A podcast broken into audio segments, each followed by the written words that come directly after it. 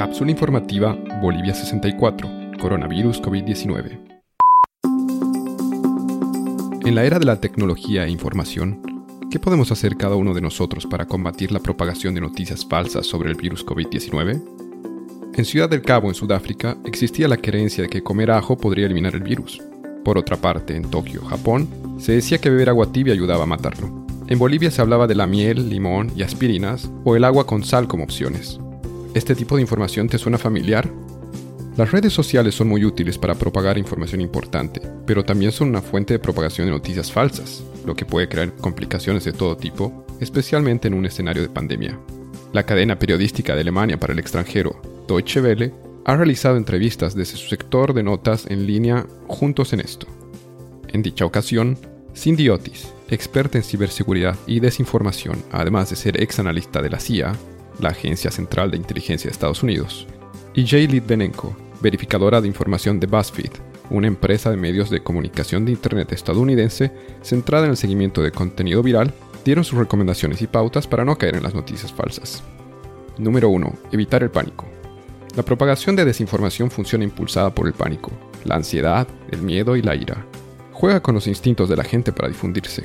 Nuestros cerebros desactivan la parte de pensamiento crítico al dejarse llevar por estos impulsos. Estas expertas recomiendan evitar el instinto de reenviar a todos sus conocidos y familiares datos que acaban de recibir sin haber verificado dicha información. Número 2. Verificar la fuente. Cuando recibas información es bueno preguntar cuál fue la fuente de su origen. Por lo general viene de una cadena de reenvíos, sin que se conozca con precisión la fuente. Incluso es probable recibir audios, fotografías o videos indicando que la información proviene de alguna autoridad. Antes de enviarse, debe verificarse la página y redes oficiales de esa institución. Número 3. Usar páginas confiables de verificación. Existen organizaciones de verificación como la Red Internacional de Verificación de Hechos, IFCN por sus siglas en inglés. Esta red ha recibido información del medio digital Bolivia Verifica, que también se dedica a corroborar la autenticidad de información que circula en las redes. Número 4. Utilizar herramientas en línea. Una de las herramientas más fáciles de utilizar es la búsqueda de imágenes de Google. En cualquier red desde un computador, al hacer clic derecho en una imagen existe la opción de búsqueda en Google. Esto te dirigirá a sitios web donde se haya publicado la misma, y de esta manera podrás ver su origen. Para Twitter se puede utilizar la página Botometer para verificar si una cuenta es un bot o no. También se puede instalar la extensión en tu buscador web llamado NewsGuard que ayuda a determinar si un sitio es confiable o no. Número 5. Si no estás seguro, no lo difundas. El mejor consejo de las expertas es no compartir cualquier tipo de información inmediatamente.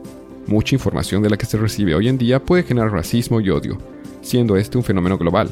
Es un momento perfecto para países que pueden explotar el miedo o la angustia para fines políticos.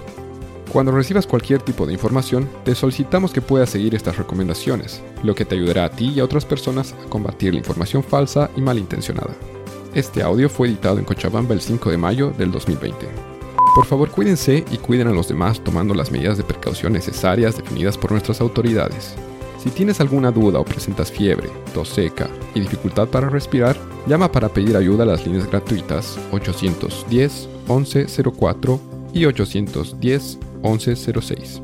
Si tienes más de 65 años y necesitas ayuda para abastecerte de alimentos o comprar medicinas, llama al 810 1005.